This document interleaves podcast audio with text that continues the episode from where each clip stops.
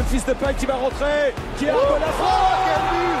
Oh quel but. La frappe Memphis Depay, héros de ce lieu de Paris Saint-Germain. Incroyable. 1-0 Il est incroyable ce Juninho, c'est le meilleur tireur de coup franc de la planète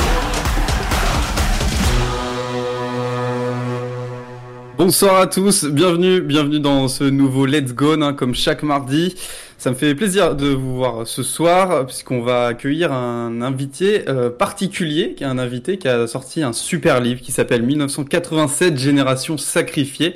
On va tout de suite le présenter, c'est Max Vandrel. Bonsoir euh, Max. Bonsoir à tous. Euh, euh Vandrel n'étant pas le, le, vrai nom, mais le nom d'artiste, mais en effet. À tous. Euh, donc c'est avec grand plaisir. Hein, c'est Maxime Masson, donc il a sorti euh, ce livre en, fin d'année dernière. On va en reparler. On va faire un petit résumé avant de, de ce qu'on va voir ce soir euh, dans cette émission. On va évidemment parler de ce livre, 1987, Génération sacrifiée. On va revenir sur le match de vendredi soir hein, contre Reims, ce fameux match nul. On va parler du cas Aouar, du cas Aouar euh, qui voilà qui pose problème depuis euh, depuis quelques semaines et enfin on va parler de ce match au LPSG dimanche prochain, grand match qui attend euh, l'OL et qui va peut-être changer beaucoup de choses hein, pour la fin de, de cette saison. On revient donc sur notre invité Max Vandrel, Maxime Masson. Donc bonsoir Maxime. Bien, rebonsoir à, à, tout le monde, bonsoir au chat aussi, et puis grand grand merci pour pour l'invitation. Écoute, euh, c'est un plaisir vraiment. Merci à toi d'avoir accepté cette invitation.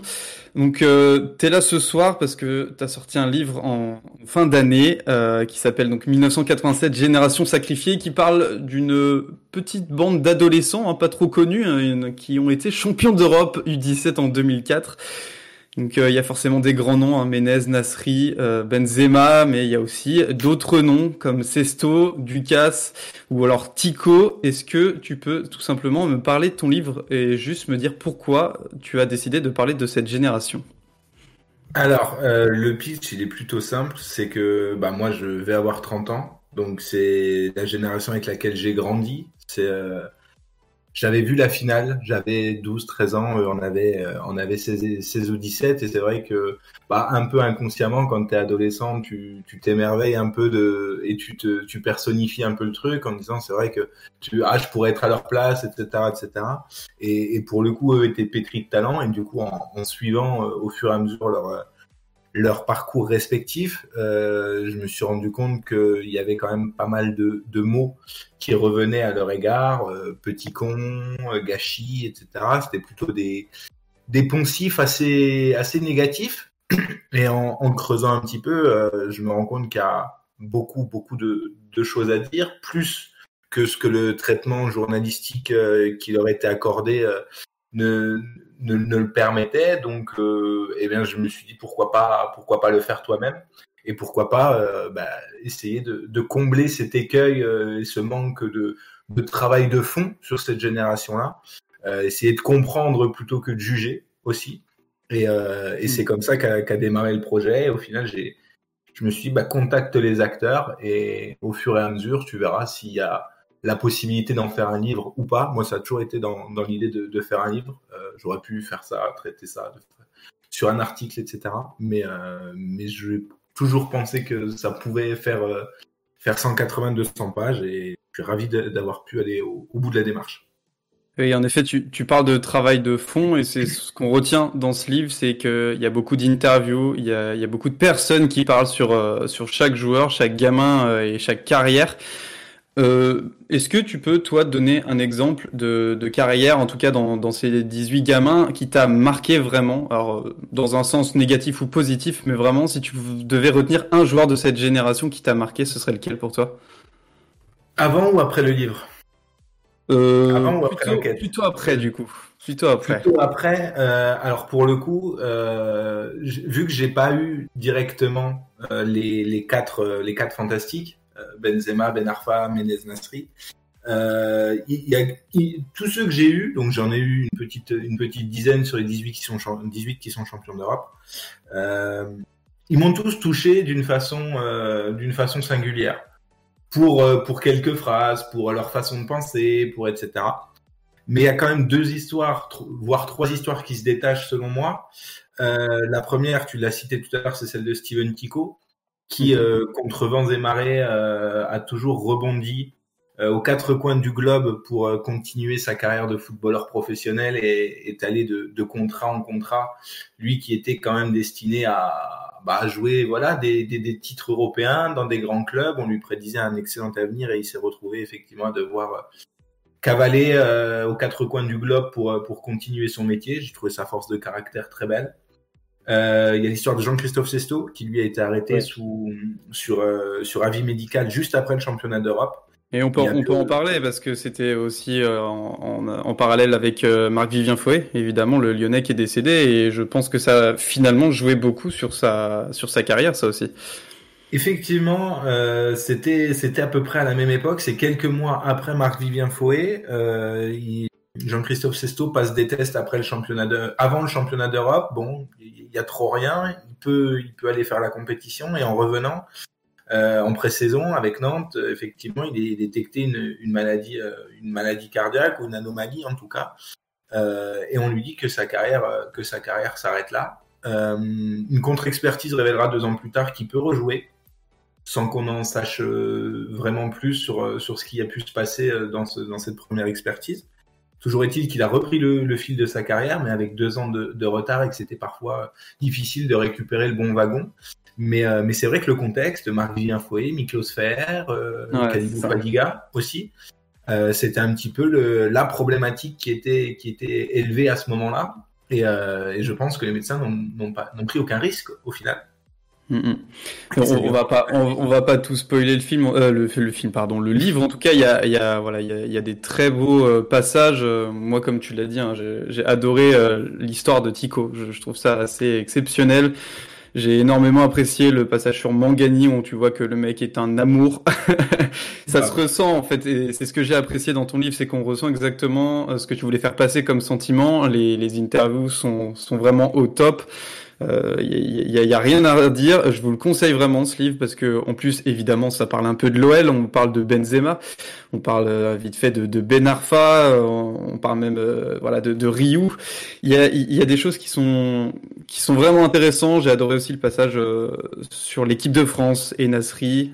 Euh, est, voilà, qui est toujours difficile quand on le relit, c'est toujours difficile à vivre quand tant les journalistes ont pris malheureusement part à cette histoire. En tout cas, je vous le conseille, hein, c'est aux, éditions Exuvie, n'hésitez pas à l'acheter, il est vraiment génial. On va parler un peu plus euh, de toi, Max, euh, et notamment de ta proximité avec le Stade de Reims. Est-ce que tu peux nous parler un peu de cette proximité? Alors effectivement, pour le dans le cadre de mon travail, ça fait quelques années maintenant que, que j'habite à Reims, donc euh, j'ai eu la possibilité de alors tisser des liens, c'est un grand mot, mais en tout cas de, de me rapprocher, euh, de me rapprocher du Stade de Reims, de découvrir euh, et redécouvrir un petit peu ce club-là. Et puis pour certains médias locaux, le, suivre euh, au quotidien ou au quasi quotidien et, et faire des émissions, des émissions hebdomadaires. Je, salue mes copains de, de RJR s'ils si, écoutent. Et, et, du coup, voilà, j'ai un club de cœur qui est un peu plus dans le sud, et, euh, et j'ai mon club du quotidien un peu qui est qui est le, le stade de Reims donc euh, donc c'est plutôt cool à suivre et puis c'était la, la, bonne occasion pour euh, pour parler du match du match de vendredi dernier du coup. Et oui, en effet, et on, pour ça, on va accueillir quand même les copains de ce soir. Hein. Je vous ai pas oublié. Bonsoir, Antoine. Salut tout le monde. Excuse-moi, j'ai encore le micro. Tu sais, j'ai du mal quand j'active le micro. Ouais, voilà. Il y a Emeric avec nous. Salut, Emeric. Bonsoir à tous. Et enfin, il y a Jonathan. Bonsoir Jonathan. Bonsoir à tous. Donc on va évidemment hein, débriefer ce match euh, Stade de Reims contre l'Olympique lyonnais. Il y a eu un partout. Une mi-temps chacun aussi, on pourrait le dire, où la première mi-temps a été euh, catastrophique pour l'Olympique lyonnais, et on a vu une deuxième mi-temps euh, où il n'y avait pas photo sur le terrain. Malheureusement, ça s'est pas forcément concrétisé, euh, ou tout du moins euh, d'un seul but. Euh, première question, les gars, euh, qu'est-ce que vous avez pensé outre le match du week-end entièrement? C'est-à-dire que voilà, on a vu que Lille a fait match nul, on a vu que le PSG a perdu euh, contre le FC Nantes. Est-ce que au final, il n'y a pas des regrets euh, vis-à-vis -vis de ce match? Bah, il y a des regrets, oui, parce que tu te dis que c'était, tu savais avant le week-end que, en fait, comme tu joues en premier, tu commences par les regrets en te disant, bah, tu sais que Lille va jouer face à Monaco, tu penses pas trop à Paris parce que honnêtement, on voyait pas Paris-Nantes finir comme ça. Donc tu commences le week-end par des regrets et puis j'ai un... le, bilan c'est de dire bon, bon on a limité la casse et au final Là, on avait l'occasion de se rapprocher, on se rapprochera pas. Par contre, on n'a pas perdu de points non plus. Euh, là, on aurait pu en perdre beaucoup. Donc, euh, au final, euh, a posteriori, le week-end est plutôt bon. De toute façon, on sait que ce qui va compter maintenant très rapidement, c'est les confrontations directes. Il reste 9 matchs de confrontations directes ou 3. donc voilà, place place au, au, gros menu et, et il faudra être prêt pour ces matchs-là.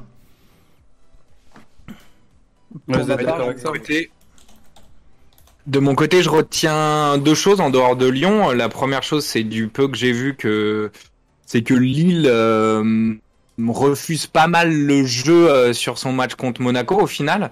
Euh, et que ça fait on parle beaucoup de Lyon qui est en difficulté en 2021 Lille est pas au mieux non plus euh, bon, il continue à avoir quand même des résultats, mais c'est assez faible au niveau euh, du jeu produit offensivement. Ça reste extrêmement solide parce que parce qu'ils ont une belle charnière et que et que Maignan reste un, gardien exceptionnel euh, et de plus en plus fort d'ailleurs. Je pensais pas qu'il pouvait avoir un, plafond aussi élevé, mais voilà, Lille c'est assez décevant. Et la seconde chose, c'est alors que je le voyais pas venir, Comboiré fait quand même pas mal de résultats avec Nantes je le voyais pas forcément euh, tenir jusqu'à la fin de saison, euh, donc encore moins avoir des résultats. Ben voilà, je suis pas forcément fan ni du personnage ni de l'entraîneur, mais taper Paris, euh, même si c'est un petit Paris et que Paris est pas très bon cette année, faire ce qu'il fait avec avec les miettes d'effectifs qu'il a récupéré, même s'il y a des bonnes individualités, le collectif était cassé. Bah félicitations quand même à Comboiré pour pour ce match-là. en effet, oui vas-y Jonathan. Ouais, juste pour dire, c'est vrai que moi, là, après le match de Reims, j'étais vraiment dépité.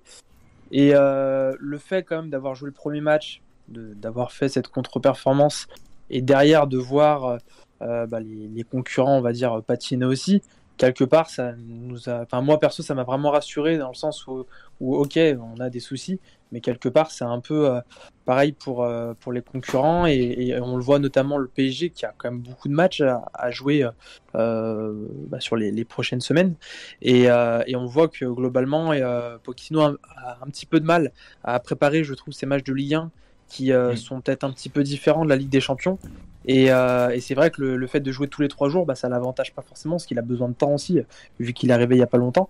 Donc on, se dit que quelque part, euh, voilà, euh, même si nous on n'est pas au top, les autres bah, commencent aussi peut-être un petit peu à tirer la langue. On sait que la, saison a été très concentrée parce qu'elle a commencé un peu plus tard. Donc c'est vrai que ça, rajoute toujours plus de flou, je trouve, dans ce, dans ce sprint final. Max, tu as vu le match vendredi? Oui, oui, oui. Alors, qu'est-ce que tu as pensé, toi, de, du match euh, dans, dans, sa généralité? D'un point de vue, alors, euh, je dirais en, en, préambule du match, j'aurais pas forcément parlé sur cette filet, enfin, sur ce, sur ce scénario-là. Je pensais que, que l'OL était quand même taillé pour, euh, pour aller gratter plus qu'un point, plus qu'un point contre un Reims qui ne perdait plus, certes, avant le match, mais qui quand même avait des lacunes euh, offensives euh, criantes et, régulières. Donc, euh, même si la défense allait un petit peu mieux, on pouvait se dire qu'avec la force de frappe de l'OL, il y avait la possibilité, on l'a vu notamment en deuxième mi-temps, de, faire plus. Sur le match en lui-même, bah, alors je suis un peu un peu mitigé sur sur ce que j'ai vu en première mi-temps. C'est vrai que comme un peu ce, qui est même ce qui est dit dans le dans le dans le chat par Gio, les mots de l'OL restent les mêmes.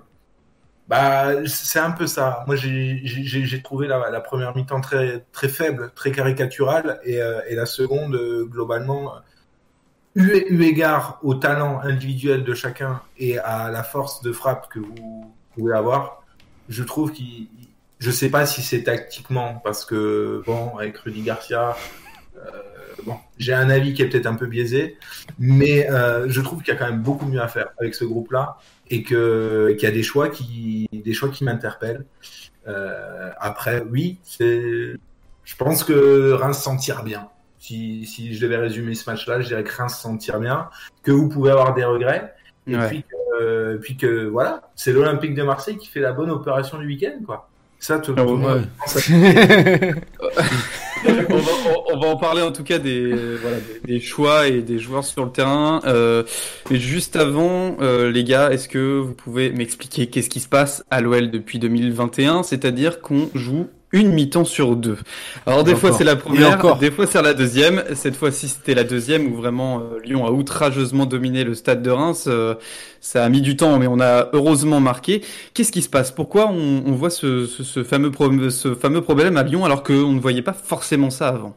Et encore, je trouve qu'une mi-temps sur deux, t'es généreux. Hein. Là, on a joué une mi-temps sur deux. Il y a des matchs où on joue euh, un quart d'heure sur 90 minutes. Hein.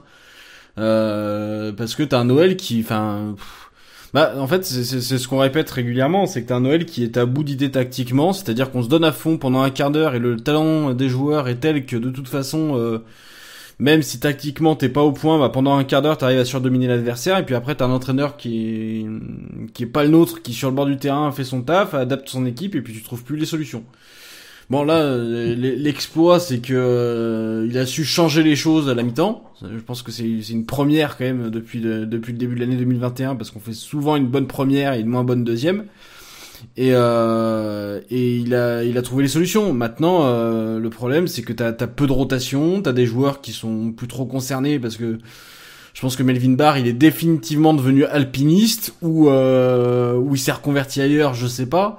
Mais enfin voilà, il y a, y, a, y a, des solutions qui viennent pas, il y a un système qui, qui, a du mal à fonctionner parce que les équipes en face ont trouvé, euh, comme le disait très bien Max, ont trouvé le système et euh, et l'OL, euh, bah voilà, une fois que t'as une fois que t'as bloqué l'axe, et bah tu mets du monde dans l'axe, tu blindes l'axe et puis l'OL sait plus faire parce que de Chiglio, je pense que le jour où il réussira un centre, bah, il retrouvera peut-être la sélection d'Italie puisque c'est pour ça qu'il est venu, mais bon, c'est visiblement pas près d'arriver. Euh, Dubois, bon bah il, a fait, il, réussit peut-être un peu mieux offensivement. Ouais, il fait, il, a fait un non-match, mais enfin voilà, c'est peut-être le joueur euh, l'arrière latéral sur lequel il faut moins taper dans, dans les titulaires, parce que voilà. Maintenant, euh, voilà, on trouve pas de solution. Euh, tout repose sur Memphis qui s'arrache. Moi, je, je, je, lisais certains qui étaient circonspects euh, sur le fait qu'il pourrait se donner à fond, sachant qu'il arrive en fin de contrat et qu'il partira sûrement. En attendant, aujourd'hui, c'est le seul qui mouille le maillot pendant les 90 minutes. Il y en a d'autres qui, qui ont leur bon moment. Mais Memphis, il s'arrache, il décroche, on le voit venir chercher parfois le ballon en 8, en 6, enfin voilà, donc eh ben, euh, c'est une, question que je voulais je voulais poser Antoine d'ailleurs, Jonathan, euh, toi, qui as la tactique dans la peau, euh, est-ce que on ne devrait pas avoir un vrai buteur à Lyon, c'est-à-dire soit Kadewere, soit Slimani, et avoir deux pailles peut-être un peu plus en retrait, qui tournent autour, qui rend le buteur vraiment comme un renard des comme un vrai neuf en fait? Et j'ai moi personnellement l'impression qu'on n'a pas ça à Lyon, c'est-à-dire que Depay est tellement partout qu'on en perd un, vrai neuf. Et qu'est-ce que tu en penses, toi, Jonathan? Bah, globalement, je dirais que même quand on joue avec Memphis en pointe, dans la pratique, il a tendance quand même à redescendre et avoir ce rôle de meneur de jeu et, effectivement permettre, euh, on l'a vu durant la saison, à, à, Toko et, et, euh, de, prendre la profondeur et d'avoir un peu ce, ce rôle d'attaquant en fait qui rentre dans l'axe.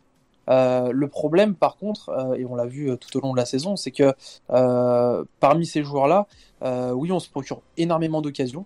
On est l'une des équipes en Europe qui d'ailleurs qui se procure le plus d'occasions, mais par contre on croque beaucoup trop. Et, que ce soit Toko ou Kadewere, alors Kadewere je le blâme pas totalement parce qu'il part de la droite il est droitier, donc je dirais que naturellement, il a souvent un angle un peu plus fermé que Toko. Par contre, Toko, lui, est vraiment euh, angle ouvert généralement quand il part de la gauche. Et effectivement, euh, il, rate beaucoup. Donc, euh, pour rebondir à ta question, je dirais qu'il manque par contre peut-être un profil complémentaire à paille qui soit plus chirurgical devant le but. Et c'est vrai que là-dessus, ça nous manque pas mal. Moussa avait quand même ses problèmes aussi devant le but, même s'il avait une excellente qualité d'appel. Euh, et c'est vrai qu'il manque un peu à, un Lacazette de l'époque, c'est-à-dire un joueur très, très efficace devant le but. Et, euh, j'espère effectivement que ça sera des, l'une des réflexions euh, pour cet été. On verra ce qui, va se passer. Mais je pense que on a besoin d'un profil plus, tueur devant le but.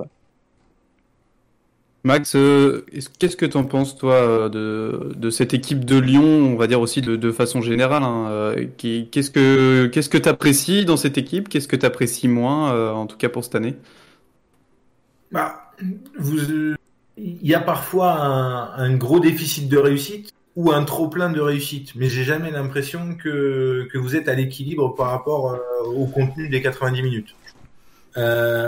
Indépendamment de ça, vous avez quand même un effectif de grand talent, sans doute le deuxième derrière le PSG, voire certains postes où, à mon sens, il y a de meilleurs joueurs qu'à Paris, notamment au milieu de terrain.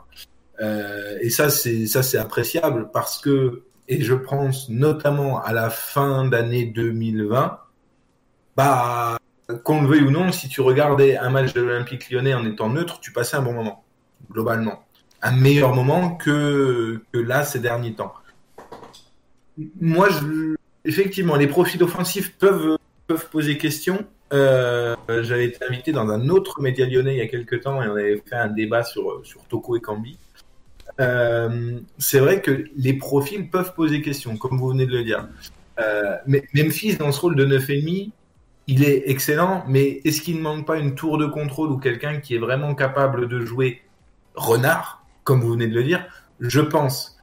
Après, quand on voit euh, une équipe du LOSC, par exemple, qui est en, en 100% réussite offensive, qui est très très défensive, quand même plutôt une équipe de BTP, euh, nos amis lillois cette année, mais avec grand succès. Attention, le, le, duo Botman, euh, enfin le trio Botman Fonte euh, Ménian fait, fait un, une saison incroyable.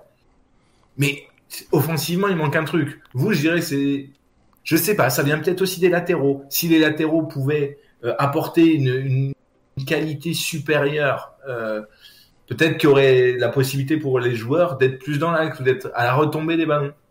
Mais euh, encore une fois, je voudrais pas non plus tirer des, des, grandes conclusions hâtives, ne, ne, regardant pas forcément tous les matchs. Mais en mmh. tout cas, quand on voit, c'est ce qui me semble criant. Après, au milieu de terrain, il y a du mieux, mais j'ai toujours l'impression que, alors, le, le potentiellement meilleur n'a pas forcément la tête à Lyon. On va peut-être y revenir après. Et, euh, et, celui qui devrait le seconder ne joue pas. Donc, euh, ça pose un peu question aussi. On va en parler des deux. Euh, en effet, c'est le, deuxième sujet de la soirée, c'est Oussem Aouar. Oussem Aouar qui a joué qu'une seule mi-temps contre, contre Reims, la première, où il a été invisible. Emeric, qu'est-ce qui se passe avec Oussem Aouar à Lyon? C'est compliqué, Oussem Aouar, toute cette année, c'est assez compliqué. Euh... Je sais pas si c'est euh, si c'est l'entre-saison qu'il a mal vécu, euh, euh, la, la, sanction a assez mérité euh, sur une mauvaise communication entre Garcia et Juninho, mais bon, le problème était avant cette euh, cette sanction qui n'était pas méritée. Il est il, est pas très bien. Euh, il souffre forcément de la comparaison avec euh, Paqueta qui est son pendant en milieu relayeur droit parce que Paqueta est assez énorme. Il a des petits mieux de temps en temps, mais ce qu'il y a c'est qu'il n'y a pas de constance. Il enchaîne pas sans être catastrophique tous les matchs. Ce qu'il y a c'est que c'est quasiment toujours euh, bah, c'est le moins bon relayeur des deux quasiment tout le temps. Peut-être pas le moins bon milieu parce que Thiago Mendes a tendance un peu à traîner la patte depuis quelques matchs. Euh, là, sur ce match-là, en soi, euh, sa sortie est plutôt méritée. Euh, c'est, il, il, va, pas, il va bien. Il y a, y a un vrai problème. Il est censé vraiment porter cette équipe. Il est censé euh, vraiment rayonner. Et j'ai peur, j'ai peur que ça finisse un peu en eau boudin avec des matchs très moyens et qui partent et qui brillent autre part. Ce serait une vraie déception. Là, faut vraiment qu'il nous porte sur les neuf derniers matchs, quitte à partir cet été, mais il faut qu'il se réveille vraiment. Et euh, est-ce que le réveil, par où passerait le réveil? Je, n'en sais rien vraiment. Peut-être, euh, peut-être par sa relation avec Memphis, qui est un vrai euh, compétiteur et qui est un mec qui se mobilise énormément en ce moment, aussi bien techniquement, mentalement, psychologiquement avec le groupe. Je sais pas, mais c'est sûr qu'il y, a le début d'un vrai malaise au niveau Awar. Niveau ouais. Vous en pensez quoi, les gars vous? Bah, je, je, suis assez d'accord avec euh, Emeric et je pense qu'en fait, moi l'interprétation que j'en ai, c'est que j'ai l'impression que à War, on a, j'ai vu pas, tourner pas mal de stats sur sur son repositionnement, qui monte son repositionnement. J'ai l'impression qu'il est en train d'essayer de se réinventer, mais sans sans vraiment le réussir. Avant, c'était un joueur qui jouait presque plus bas, avec plus de récupération, plus de travail au à la relance, et aujourd'hui, il a un rôle quasiment uniquement offensif, presque en 10 qui est un peu en doublon avec ce que fait Depay. Je sais pas si Awar souffre pas de, de ce repositionnement en 9,5 de, de Depay, puisque euh, j'ai presque l'impression qu'ils ont la même zone d'interaction et que euh, Depay étant un aimant à ballon, parce que quand t'as un joueur comme Depay dans ton équipe, tu, tu, tu c'est toujours lui que tu choisis en première solution de passe. Euh, Awar, il il sait pas se positionner dans, dans ce système en 4-3-3, enfin en 4-3-1-2, euh, comme vous voulez. Mais il n'arrive pas à se positionner. Il souffre d'un côté, de la, de- comme le disait très bien, de la grosse récupération de de Paqueta, de, du gros volume de Depay de l'autre. Euh, il, peut pas se déporter sur les ailes parce que c'est pas le système. Enfin voilà, on, on a l'impression en fait qu'il est un peu paumé sur le terrain. Euh, et, euh, et il est là, bah, il a fait pas le figure par rapport à l'entrée de Cacré, qui est un joueur effectivement qui est plus dans le relais, qui fonctionne très bien dans ce système et qui sait se positionner euh, là où Awar ne sait pas se positionner et qui d'ailleurs a fait beaucoup de bien euh, lors de son entrée à Lyon. Et, euh, et j'en suis même posé la question enfin pour moi le, titulaire aujourd'hui ça doit pas être Awar, ça doit être Cacré. C'est dur à dire pour euh, pour Oussem, mais la réalité elle est là, c'est qu'on on est meilleur quand Cacré sur le terrain. Il trouve de meilleures passes, il trouve de, il construit mieux le jeu lyonnais que Oussem Awar ne le fait aujourd'hui. Ouais, euh, d'ailleurs, je dirais que les, deux derniers matchs de d'Awar imagent parfaitement euh, la saison d'Awar. C'est-à-dire qu'effectivement, là, face à Reims, il a été euh, dans une situation assez compliquée. Il n'était pas en confiance. Il a un petit peu raté tout ce qu'il entreprenait. Euh, par contre, on n'oubliera pas que face à Rennes, euh, il rentre en deuxième mi-temps et c'est l'élément déclencheur qui va nous permettre d'ailleurs de, de remporter le match. Ouais. hein. Euh, ça, ça, ça- son entrée a fait beaucoup de bien. Et, et c'est vraiment l'image de sa saison, parce qu'en fait, on voit vraiment que ses sensations euh, fluctue énormément selon les matchs. Et, euh, et on voit que sitôt que les sensations sont bonnes, il est souvent jouable. Et dans ces configurations-là, il est capable d'être assez létal et de vraiment nous, euh, faire énormément de bien, d'avoir un gros impact euh, sur la rencontre. Mais par contre, on voit qu'effectivement, il est capable de, passer totalement à côté sur d'autres matchs. Et c'est vrai que ça, pose beaucoup de questions. Alors c'est vrai qu'on on se dit effectivement, est-ce qu'il se voyait déjà partir l'été dernier? Probablement. Après, on sait qu'il y a eu aussi des, soucis au niveau de, ses adducteurs. Est-ce qu'il n'y a pas aussi peut-être des, euh, des est-ce qu'il n'a pas des, des réticences, des doutes par un moment, euh, en fonction peut-être aussi des, des surfaces, de- des adversaires, je ne sais pas. Mais c'est vrai que c'est assez euh, étrange de le voir autant fluctueux dans ses sensations, parce que c'est un joueur qui a intrinsèquement des qualités assez exceptionnelles. Donc c'est vrai que c'est un petit peu dommage. Et pour rebondir à son statut aujourd'hui sur l'OL, je suis totalement ok sur. Pour moi aujourd'hui, il n'a pas sa place dans le milieu à 3. Par contre, euh, j'ai toujours moi euh, en tête de pouvoir euh, lui donner peut-être une place un peu plus haut, mais ça impliquerait quand même que le, que le latéral gauche puisse beaucoup prendre, beaucoup plus prendre son couloir et, de, et j'aimerais le voir davantage en fait dans ce demi-espace à War où je trouve qu'il est très intéressant parce qu'on a vu Toko qui a des difficultés notamment euh, à la finition. Et pour le coup à War il n'a pas une grosse frappe de balle mais par contre il la place souvent assez bien. Je sais pas si vous vous souvenez mais il a souvent mis des enroulés euh, euh, rentrant pied droit. Et c'est vrai que j'ai- j'aimerais bien le, revoir dans ce dans cette dans, ce dans ce registre là un peu plus haut et peut-être peut-être capable d'être un peu plus décisif J'amène un élément euh, qui va dans ton sens euh, par rapport à ça et je me suis posé la question parce que un Twitos avait mis ça en avant pour un autre joueur, euh, je ne sais plus lequel. Je me pose la question des conséquences à moyen long terme du Covid aussi. Euh, de d'éventuellement de ce qu'il a au niveau cardio, au niveau ouais. fatigue, etc. C'est non mais c'est une vraie question parce qu'il y a plusieurs joueurs qui ont eu le Covid cette année qui sont en vrai déclin et euh, c'est une vraie question. Je Oui, dis pas que, c'est forcément ouais, ça. C'est pas que question. En fait, le problème c'est qu'Awar, c'est pas seulement sur le physique, c'est dans les choix, c'est dans le positionnement. Enfin, je, je veux bien qu'il y ait une baisse physique, je, je suis prêt à l'entendre. Mais le problème, c'est qu'aujourd'hui, le problème de Awar, il est pas que dans son impact physique dans le jeu, quoi.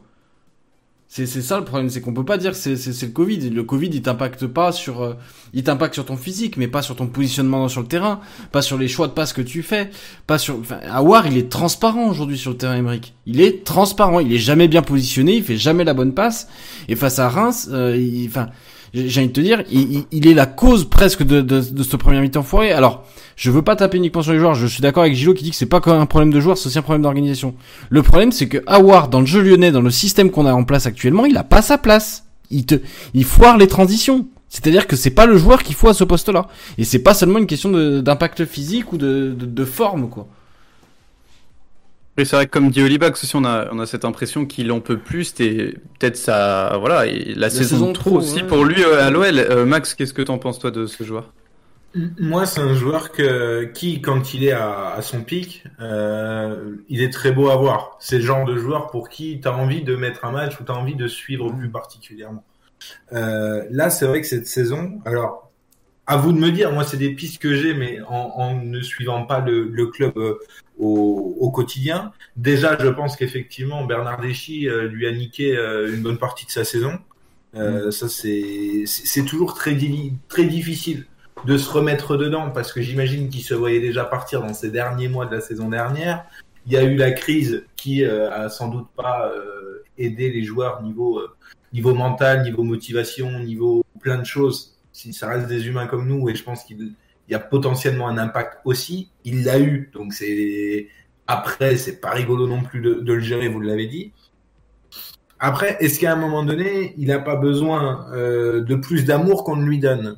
Alors, c'est une théorie que, que, que, j'avance et peut-être que vous allez la contrer très rapidement.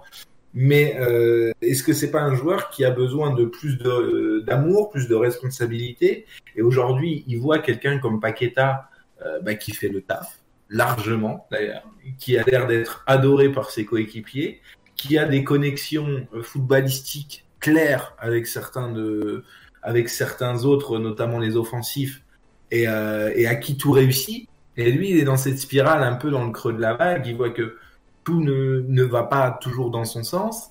Et qu'en plus, bah, il joue, il joue pas, il joue, il joue pas. Il est un peu entre deux, entre deux eaux. Et je sais pas, peut-être qu'il, manque d'amour, ou peut-être que, enfin, d'amour au sens large.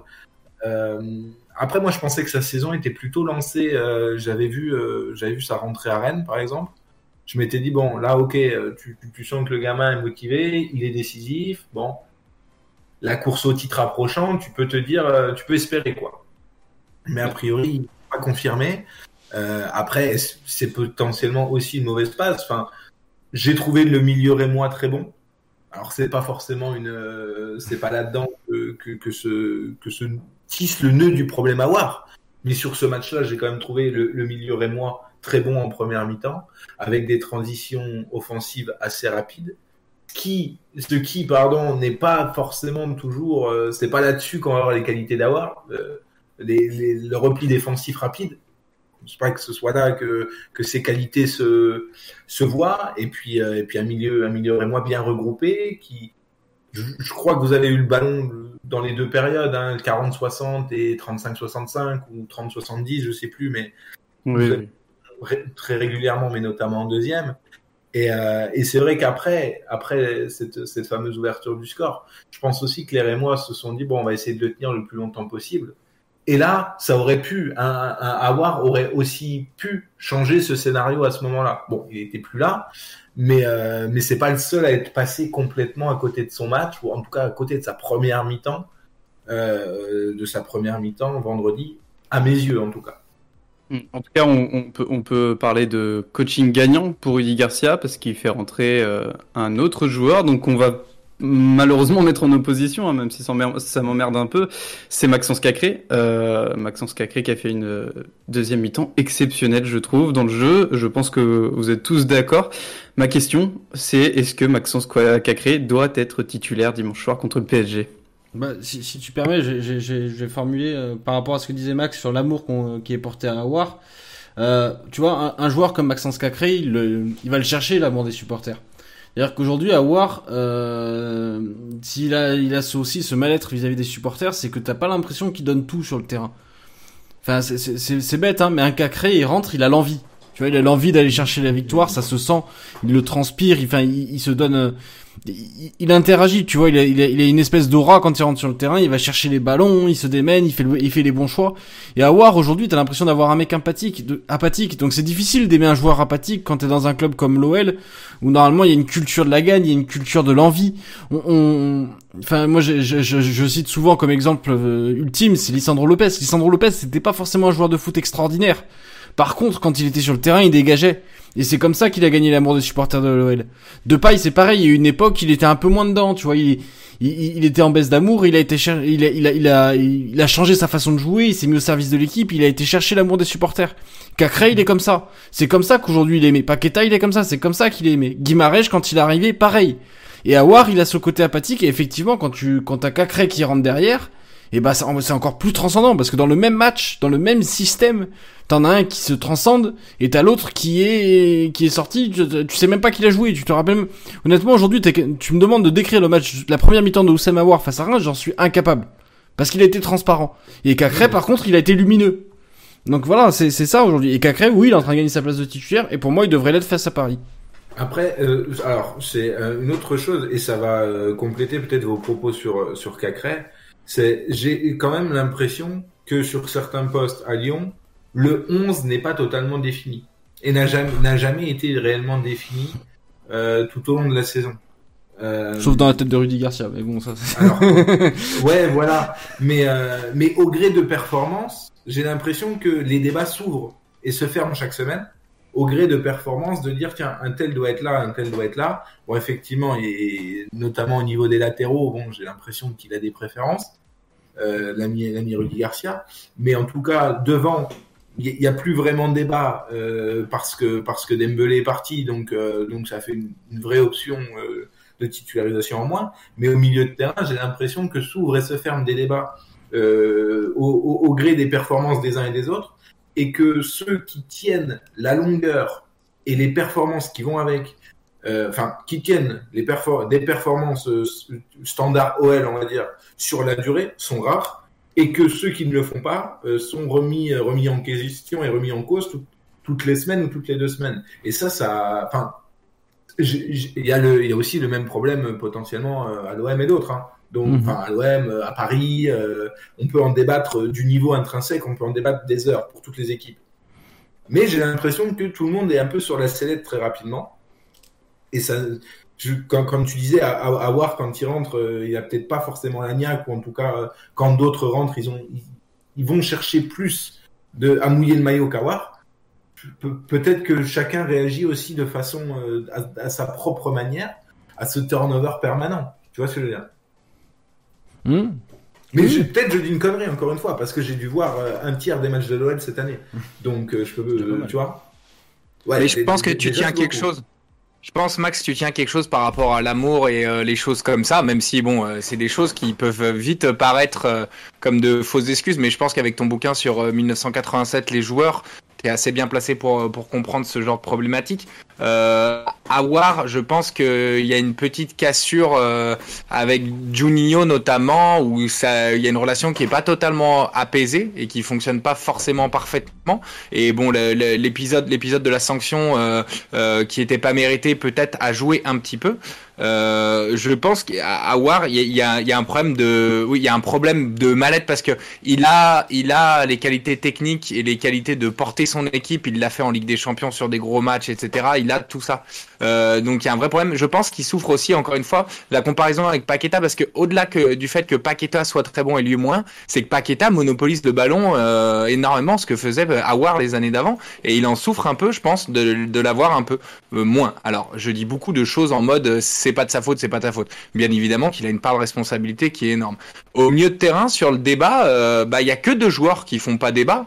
C'est Paqueta mon paquetage, j'en discutais récemment avec euh, un, un, un tweetos euh, qui parle, qui est assez connu et qu'on a déjà reçu. Euh, c'était Feta Compo. On en, on en, discutait. Il a peur d'un petit déclin sur la fin au niveau physique, ce qui est possible parce qu'il a pas beaucoup enchaîné des, des saisons pleines. L'ami Lucas. mais il y a deux joueurs, donc Lucas Paqueta et Cacré, qui loupe absolument jamais aucun match. Il est toujours au moins bon, voire toujours ou très souvent meilleur joueur euh, sur le terrain. Euh, il a d'ailleurs été quand même cité euh, dans l'équipe, dans les 11 de l'équipe, alors qu'il a joué à peine une mi-temps, ce qui est quand même assez phénoménal. Donc voilà, c'est sûr que pour moi, Cacré doit être titulaire. Ça permettrait d'avoir un milieu de terrain un peu plus équilibré avec quelqu'un qui a un peu plus un profil plus polyvalent qu'un Awar avec Cacré. Donc Cacré relayeur gauche, Paqueta relayeur droit et et en 6 bon ben je vais pas tellement ouvrir le débat parce qu'il y en a pas dans la tête de de Garcia. Et s'il y a bien un mec qui est sensible à, l'affect euh, et au sentiment qui lui est porté, c'est bien Bruno Guimaraes, qui est pas dans le meilleur mais vraiment je pense qu'il souffre beaucoup du manque de confiance que lui fait euh, que lui portent les cadres euh, dirigeants pas tellement Juninho et Olas mais je pense un peu au staff technique d'ailleurs voilà, donc oui, Cacré, bien évidemment, titulaire contre Paris, je pense qu'il le faut. Et d'ailleurs, la dernière fois que a bien joué, comme l'a dit Joe, c'est qu'on traîne quand il est en rentrée en cours de jeu. Et Joe, euh, est-ce que tu es d'accord toi aussi? Est-ce que tu vois Cacré titulaire euh, dimanche soir? Oui, totalement. Bah, honnêtement, je crois que depuis le début de saison, je le dis, hein, c'est un des premiers joueurs euh, que je mets sur la, sur la feuille de match. Parce que, comme j'ai souvent dit sur Twitter, pour moi, je, Cacré, c'est un facilitateur dans le jeu. Il a, une, il a une qualité que, que je pense aucun autre joueur a dans, dans l'effectif, en tout cas pas, pas à son niveau. C'est sa capacité, en fait, à voir le jeu très très vite. Il, me fait penser parfois un petit peu à Modric, justement. Modric, là où il était impressionnant, c'était euh, quand il recevait le ballon, il savait enfin, déjà où, où est-ce qu'il allait la mettre. Et, et, du coup, il avait toujours un temps d'avance sur ses, sur ses adversaires. Et bah, Cacré, je retrouve ça. Et donc, on l'a vu face à Reims. Pourquoi son entrée a été aussi importante? C'est-à-dire que dès qu'il a reçu le ballon, il a très vite été capable de la lâcher et au bon endroit, dans le bon timing. Et derrière, bah, les, la, petite seconde que tu peux gagner, eh bah, elle, est, précieuse. Et donc par rapport à ça, Cacré, moi je trouve juste exceptionnel. Et puis en plus, euh, quand on voit sa capacité à presser, c'est un des joueurs en Europe, euh, si on ramène au, au temps de jeu, hein, qui, fait le plus d'actions de pressing. Il a été capable de, courir un nombre de kilomètres hallucinant euh, lors du final 8. Donc il a déjà prouvé certaines choses aussi à ce niveau-là. Et c'est hyper important ça d'avoir des joueurs qui sont capables de, de répéter les efforts et ceux tout le match. Donc euh, effectivement, moi Kekre, je le mets euh, largement euh, titulaire. après, c'est vrai que je, ne mettrai pas en concurrence, enfin en tout cas en comparaison directe Awar et Kekre, qui ont pour moi un rôle vraiment différent. Awar a déjà montré qu'il savait être le joueur qui va créer le déséquilibre davantage peut-être en un contre un ou en, étant capable de se mettre dans, dans l'intervalle. Donc euh, c'est pour ça que moi, comme je reviens à ce que je disais tout à l'heure, mais je le verrais bien quand même titulaire, mais un peu plus haut, parce que pour moi, je pense qu'il a aussi euh, un profil complémentaire à, à tous ces joueurs qu'on a évoqués. Et parce que Toko et Kambi commencent à être cramés physiquement aussi. Hein. Quand même, le Également. match qui sort contre Reims, moi j'ai trouvé des matchs moyens de Toko, mais qui est quand même intéressant parce qu'il multiplie les efforts. Là, contre Reims, euh, il y avait ni physique ni technique. Je veux pas lui taper dessus parce qu'il fait une très bonne saison, hein. mais là contre Reims, c'était dur. Non, mais après, il euh, y, a, y, a, ce qu'on dit nous et puis il y a ce que dira Garcia. Hein. J'ai envie de vous dire. On, oui, on met, oui, je pense qu'on met tout, on met tous Cacré titulaire. Euh, enfin, mais euh, c'est pas. Mais il a, je pense qu'il a, il a, en tout cas, je pense sincèrement qu'il a entendu euh, le message euh, de Cacré sur le terrain. On a bien vu que. Mm. qu'il a explosé la, la deuxième mi-temps, donc sur ça il y a pas de souci à voir, à voir ce qu'il fera hein, de, de, toute façon. Ça sera lui en effet euh, qui aura le choix. Euh, on va passer au match euh, OL-PSG. Hein. On espère tous que Cacré euh, sera titulaire sur ce match. J'ai une petite question pour Max avant, euh, mais c'est même deux questions. Ma première, c'est entre Lille, le PSG et l'OL. Qui tu vois dans cette fin de saison être champion de France Oh le piège. Alors j'imagine que ce sera enregistré et comme je vais me tromper, on va on va la ressortir sur. Enregistré, répété et re-répété en effet. Euh, je pense que ce sera Paris. Je le pensais avant le match contre Nantes. Je vais pas changer euh, contextuellement mon avis, même si c'est inquiétant. Euh, J'ai toujours pensé que le PSG ferait une, une fin de saison euh, de champion et le serait à la fin et, et sans j'ai un peu peur pour Lille vu le contenu, de ouais. façon extrêmement honnête. Et je pense que vous serez pas très loin. Voilà. Et ma, ma deuxième question, elle est simple. Euh, qui, euh, quel est ton pronostic au final pour euh, OL PSG euh, Pourquoi tu verrais le PSG s'imposer Pourquoi tu verrais Lyon s'imposer? Qui explique-moi ton, ton, avis sur ce match. Ben, paradoxalement, je suis pas sûr que que vous allez le, le perdre. J'en tiens notamment à la semaine compliquée, enfin au week-end compliqué qu'ont passé les Parisiens, euh, qui, à mon avis, au niveau de l'influx nerveux, alors ça dépendra peut-être aussi de, leur match, de leur match en coupe et de la qualif ou non contre Lille, mais euh, l'influx nerveux doit être au max chez certains joueurs euh, par rapport au contexte qu'on connaît tous des cambriolages. Euh, je pense que cette défaite-là, elle passe mal. Euh, le contexte n'aidant pas, mais elle passe très mal et au niveau de l'image et au niveau d'un potentiel coup sur la casquette. Ça arrive quand même trois jours après s'être fait balader. Euh, on, va résumer ça, mais s'être fait balader par, le, Barça, notamment pendant 60 minutes. À, voir ce qui va se passer. moi, je je suis, curieux de voir leur réaction contre Lille. Je suis curieux de voir s'ils vont jouer la coupe à fond. Euh, je sais pas si Neymar sera là. Apparemment, il est espéré euh, pour le match contre vous, mais quoi qu'il arrive, il sera pas dans la forme de sa vie, à mon sens. Donc, pour toutes ces raisons-là, euh, je les vois pas euh, vous battre euh, ce week-end. Donc, euh, donc je dirais, je dirais un bon petit match nul pour que, pour que voilà, pour que l'Olympique de Marseille fasse encore une fois la bonne. Il, va, en hein. falloir un paquet encore, hein, parce qu'il y, a- il y a quand même 15 points de différence, donc euh, à deux points, je suis... même à un rythme de deux points par match, ça, ça, ça va être tendu. Hein. On y croira jusqu'au bout.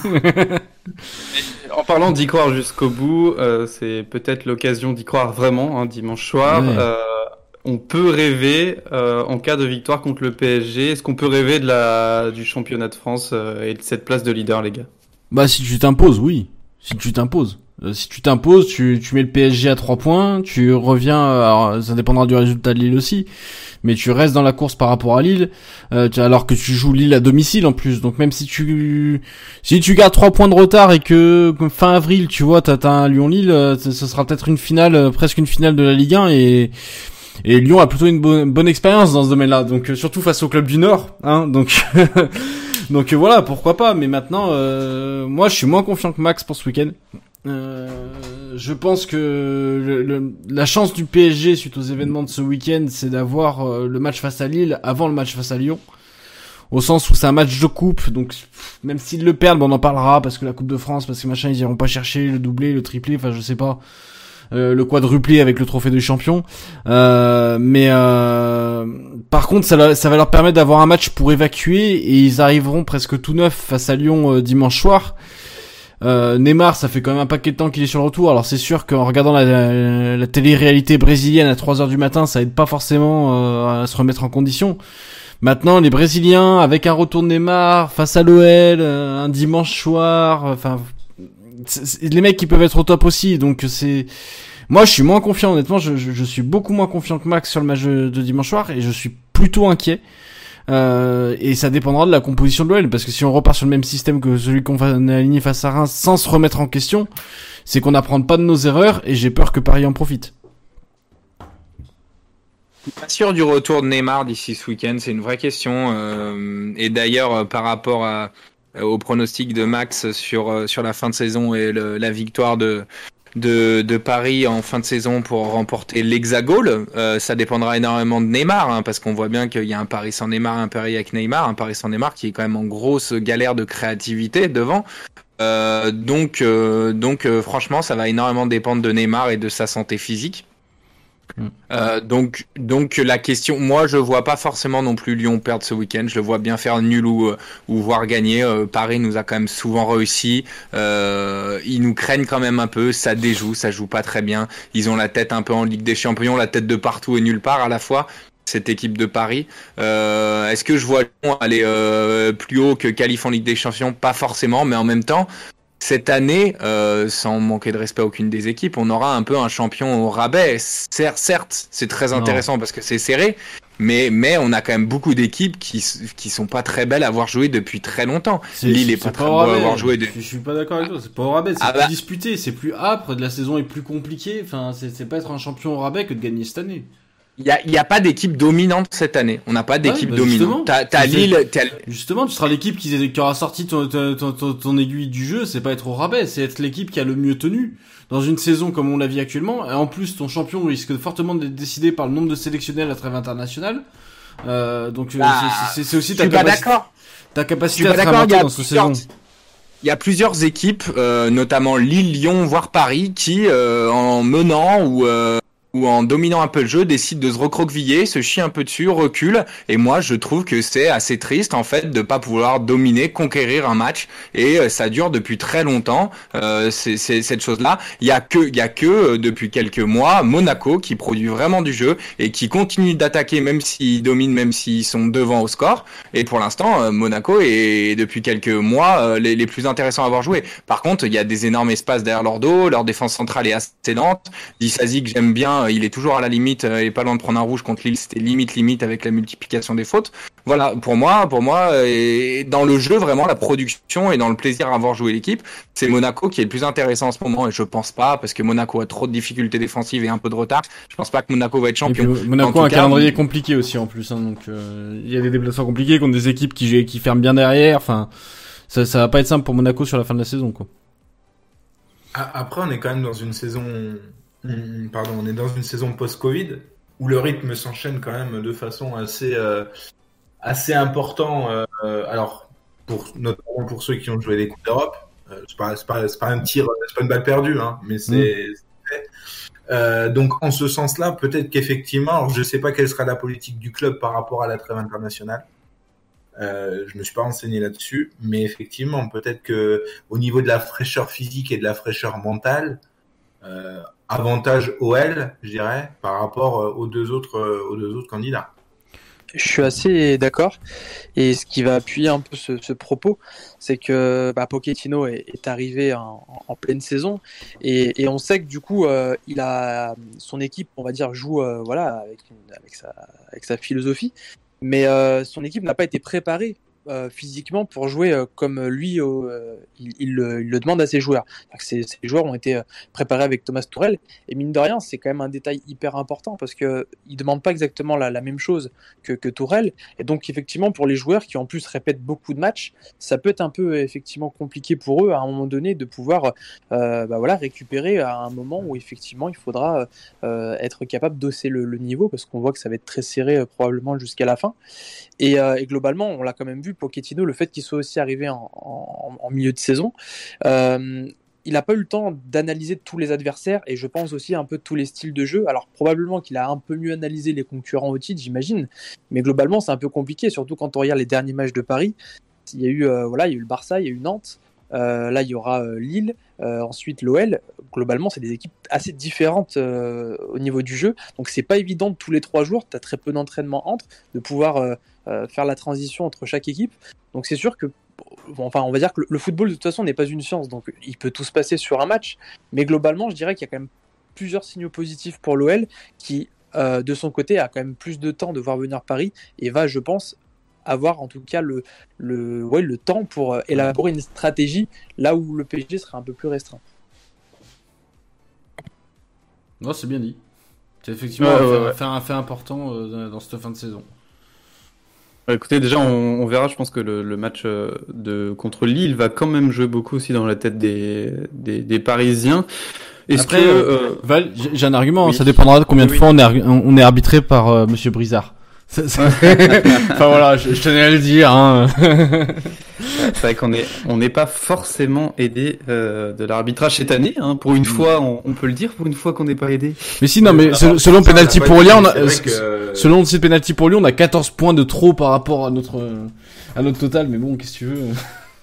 On doit pas voir les mêmes matchs. Non, là, pour le coup, de façon extrêmement objective, vous êtes quand même arbitré comme un petit club depuis quelques semaines. Il y a, oui, et puis euh, il, y a un décalage qui est assez euh, choquant. Moi, ce, que je trouve, c'est que c'est avec Lille et pas forcément du coup sur les sur l'arbitrage. C'est que j'ai l'impression que Lille a la chance du leader, a vraiment la chance du champion mm. que nous on n'a pas. Alors que euh, bah, je trouve quand même que sur le papier, on a on a peut-être un tout petit peu plus de gueule en tant que, que, champion de France cette année que Lille, même si ça se joue à, à très peu, hein, faut, faut l'avouer, Lille est exceptionnel cette année. Mm.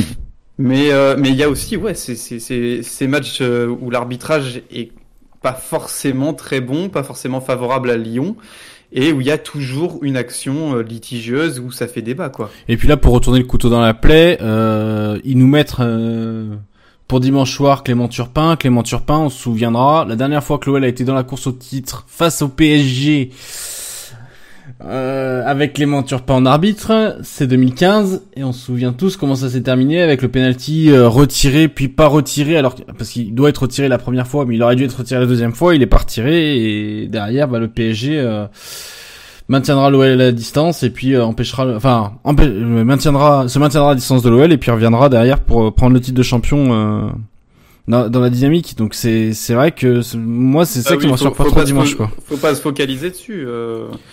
C'est pas se focaliser dessus, c'est te dire que dans une saison où les faits d'arbitrage sont, sont majoritairement à des faveurs, même si on reconnaît qu'il y en a eu en faveur de l'OL aussi, euh, tu te dis que c'est c'est quand même euh, dur de se dire que il y a le titre va peut-être se jouer là-dessus. On pense au temps additionnel qui de nombreuses fois a été raccourci.